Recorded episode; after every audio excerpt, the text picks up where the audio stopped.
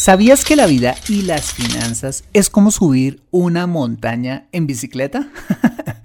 Acompáñame en este episodio y te diré por qué. Here we go.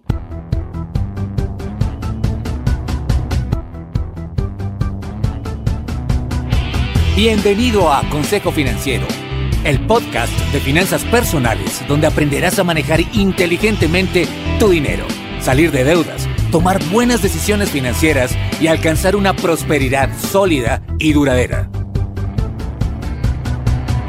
Consejo Financiero son finanzas personales prácticas para gente como tú que desean transformar su futuro financiero. Bienvenido a bordo.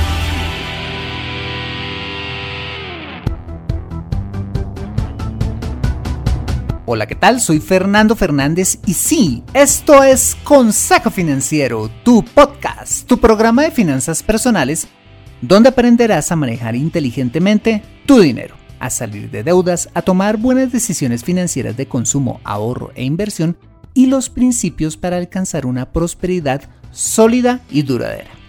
Como sabes, tener educación financiera es un aspecto esencial para alcanzar tus objetivos de vida pues aunque tu profesión o área de conocimiento no sean las finanzas, todo lo que hagas en la vida involucrará dinero, por lo que necesitarás saber administrarlo inteligentemente para alcanzar cada una de tus metas financieras.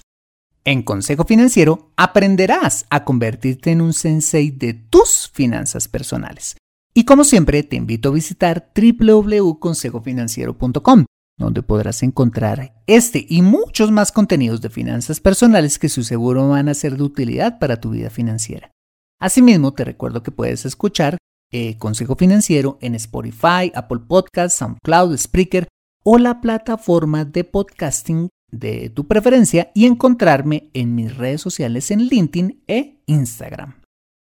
Bueno, muy bien, y sin más preámbulos, empecemos con el episodio de hoy. Bienvenidos a bordo. Imagínate que al nororiente de la ciudad de Bogotá, la ciudad donde vivo, hay una carretera bastante empinada que lleva a un pueblo llamado La Calera, una población que tiene unos 29 mil habitantes.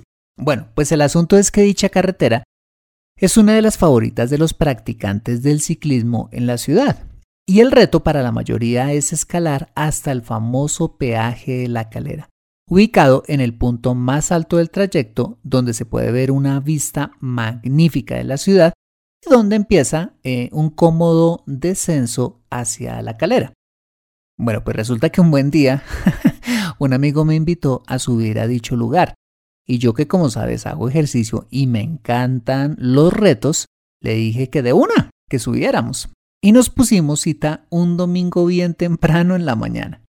Bueno, pues ese día saqué mi flamante bicicleta todoterreno comprada hace más de 15 años y me dije, ah, con esta bici subir al peaje de la calera va a ser pan comido. Y con el físico que me gasto, ah, voy a dejar regados a mis amigos. regados en Colombia significa dejarlos atrás. Bueno, pues salir de mi casa y llegar a ese lugar donde arranca la carretera es muy fácil porque es plano. Pero otra cosa es cuando empieza el ascenso. Imagínate que íbamos un grupo de tres, mi amigo, un amigo en común y yo. Bueno, pues para dar ejemplo, arranqué con toda, llevando la delantera 50 metros, 150, 200, quizás 300 metros. Distancia en la que me di cuenta de tres tristes verdades. Que la cosa no era tan fácil que mi super bicicleta claramente no lo era y que mi condición física, aunque buena, estaba lejos de la de un buen escalador. El caso es que tuve que pasar por la vergüenza de hacerle la seña y decirle a mis amigos de viaje que siguieran adelante y que pues que mejor nos veíamos allá arriba. Imagínate que la vía de la calera no solo es bastante empinada, sino que está llena de eh, muchas curvas, lo que hace que debas tener cierto ritmo de pedaleo para no caerte de la bici, por lo que parar a descansar se hace bastante difícil. No solo por eso, sino porque detrás de uno viene una fila de ciclistas manteniendo el ritmo de ascenso Y pues parar es como estacionarte en una autopista. Te conviertes en un estorbo. Bueno, pues te cuento que la angustia, el ahogo y la vergüenza de parar a descansar agregaron una carga de estrés adicional al ascenso, hasta que el cansancio extremo se impuso y pues tuve que parar para recuperar el aliento, generando un pequeño trancón al borde de la vía, con las justificables quejas de algunos ciclistas que tuvieron que hacer un esfuerzo adicional bordeando el lugar donde me, me detuve. Mira, una cosa es hacer una hora de spinning en una bicicleta estática, que es lo que acostumbro hacer yo, y otra es subir allá. Para mí, pedalear en esa carretera era como andar con la bici estática, pero con la máxima resistencia y sin oportunidades de descanso. Y fue entonces cuando surgió en mí una pequeña dosis de indignación y me pregunté, bueno, ¿y eso fue todo? ¿Hasta aquí llegué? ¿Me voy a devolver con el rabo entre las patas y voy a pasar por la vergüenza de dejar a mis compañeros esperándome en la cima? No, voy a completar este reto. Así me toque llegar como sea, pero allá llego.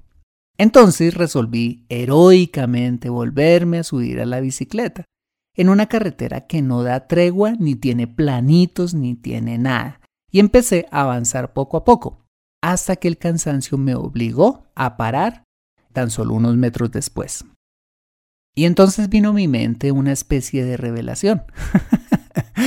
quizás del cielo que me dijo, Fer, si quieres llegar hasta arriba, ponte tramos de meta, descansas y retomas el ascenso. ¿Te acuerdas que te dije que la carretera estaba llena de curvas? Bueno, pues entonces me puse la meta de descansar únicamente cada una o dos curvas según lo lejos que estuvieran las unas de las otras y hacer todo lo posible para no parar entre ellas. Y así como habían ciclistas que se continuaban quejando de mis descansos, habían otros que me decían, ánimo. Y así continué, avanzando por tramos y dándome cortos descansos hasta que finalmente, y contra todo pronóstico, pude llegar. y precisamente en ese momento donde se llega a la cima, se respira mejor y se empieza cómodamente a descender, es cuando me di cuenta que semejante esfuerzo pues había valido la pena y podía disfrutar de la brisa en mi rostro refrescándome y de alguna manera mmm, premiándome por cada pedalazo dado. Al final no solo pude disfrutar de la hermosa vista de la ciudad, sino disfrutar la satisfacción del deber cumplido. Y de paso, no haber quedado en vergüenza con mis amigos. Así haya llegado un buen rato después. Bueno, pues te cuento esta historia porque creo que la vida y las finanzas personales son exactamente eso. Una montaña que debes esforzarte en escalar y que cuando llegas finalmente a la meta, las cosas se vuelven mucho más fáciles. Y quisiera compartir contigo el por qué.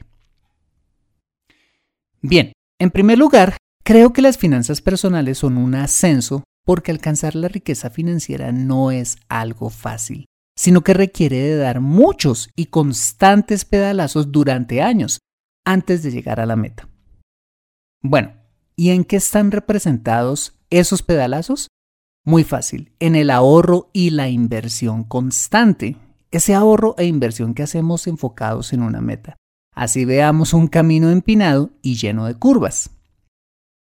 Bueno, ¿y cómo se explica que una persona como yo, sin la preparación adecuada y aún con una bicicleta no tan chévere para escalar, pude llegar hasta arriba? Simple. Solo porque tomé la decisión de hacerlo, de una parte, y de otra, perseveré, dividiendo, ojo, una gran meta en pequeños esfuerzos. Lo mismo pasa con las finanzas personales. Quizás veas que para ti está muy lejos alcanzar una meta financiera como puede ser eh, pagarte la universidad, comprar tu casa o retirarte con una pensión de 3 mil dólares al mes. Y como ves esa meta tan lejana, pues te conformas con una meta más chiquita, comprándote un carro o unas vacaciones, o simplemente das la vuelta y abandonas la carrera, dejando de pedalear hacia tu meta. Bueno, pues para alcanzar grandes metas financieras, necesitas claramente hacer algo más que tomar atajos endeudándote o invertir en supuestas soluciones rápidas que te harán rico de la noche a la mañana. No, lo que necesitas es empezar a ahorrar lo antes posible en forma constante, dividiendo lo que cuesta tu meta financiera en pequeños esfuerzos mensuales. Así tal cual yo lo hice eh, subiendo la montaña en bicicleta. Y claro, te va a costar, y quizás te va a costar bastante. Vas a sudar la gota gorda, eh, porque vas a tener que salir menos a restaurantes, andar en bus o en metro, ajustarte quizás en gastos y en general tener que hacer una serie de sacrificios para poder ahorrar cada mes para tu meta. Y aunque en ciertos momentos quizás tus músculos financieros te van a doler y vas a sentirte tentado a abandonar, vas a descubrir que muy probablemente la cima ya no esté tan lejos. Y eso precisamente eh, te hará recuperar las fuerzas y continuar el ascenso. ¿Mm? Como te lo conté en el episodio anterior, empecé mi vida financiera con fuertes hábitos de ahorro y gasto controlados. Pero pinché durante algunos años cuando me vi envuelto en una espiral de consumo y deudas hasta que me volví a subir a mi bicicleta financiera, pagando las mugres deudas que había contraído en esa oscura etapa de mi vida financiera, lo cual me permitió retomar el rumbo hacia el cumplimiento pues de mis metas. ¿Y sabes qué? Los pedalazos dados en la primera etapa financiera de mi vida fueron fundamentales para poder recuperarme eh, más rápido del pinchazo financiero que tuve durante esos años pues me ayudaron a salir más rápidamente de las deudas y recuperar la capacidad de ahorro que había perdido en dicha crisis. Por esa razón es que es muy importante empezar a pedalear lo más jóvenes posible. No solo porque el ahorro acumulado te puede ayudar a sortear con más facilidad imprevistos o eventuales metidas eh, de pata como la mía, sino porque el esfuerzo financiero que debes hacer cada mes será menor para alcanzar tus objetivos financieros. Y eso nos lleva a la segunda gran lección de esta aventura ciclística, o que esta aventura ciclística nos deja. Y es que cuando llegas a la cima de cada meta financiera, la vida se vuelve cada vez más fácil, como cuando llegas a la cima de la montaña y empiezas un cómodo descenso. Bueno, ¿y por qué la vida es más fácil? Sencillo, porque si te has propuesto ponerle orden a tus finanzas y salir de esas malditas deudas que te drenan, ya no tendrás que entregarle la mitad o más de tus ingresos a los bancos por cuenta del capital e intereses adeudados. No, sino que podrás usar ese mismo dinero para comenzar a materializar cada uno de tus objetivos financieros. Si como consecuencia de salir de deudas has sido disciplinado por años ahorrando y logras de esa manera comprar tu casa, pues ya no tendrás que seguir pagando alquileres y aún empezarás a recibir nuevos ingresos si rentas el primer piso de dicha casa o algún cuarto de tu casa. O si, por ejemplo, has sido constante y te has propuesto construir el capital necesario para el negocio de tus sueños, no solo tendrás una nueva fuente de ingreso, sino que podrás dejar el trabajo mal pago que tenías dedicándote a lo que más te gusta. O si te has propuesto construir una serie de ingresos pasivos comprando y rentando inmuebles o invirtiendo en la bolsa de valores por años, pues vas a llegar a un momento donde tus activos te van a generar más que lo que necesitas para vivir y en ese momento ya no tendrás que trabajar más por dinero, sino trabajar porque quieres y te gusta lo que haces. Y pudiera seguir dándote más ejemplos, pero a lo que voy es a lo siguiente. Cuando sudas la gota gorda los primeros años, vas a poder disfrutar las mieles del éxito financiero las siguientes etapas de tu vida, sin necesidad de llegar necesariamente a los 80 para alcanzarlo. No. De hecho, puedes llegar a tener una prosperidad sólida y duradera a tus 40 o 50 años perfectamente, siempre y cuando hayas sido muy disciplinado con tus finanzas desde el comienzo. Obviamente, esta edad de tranquilidad financiera se puede correr a los 60 o a los 70 si es que estás empezando a los 40 o los 50. Pero créeme, para todos los que decidan empezar a pedalear hoy, hay una esperanza y un futuro financiero. Bueno, muy bien, pues estas fueron las dos lecciones financieras que quería compartir de mi aventura ciclística. Como te lo mencionaba en un comienzo, mm, creo que esta analogía la podemos llevar a cada área de nuestra vida.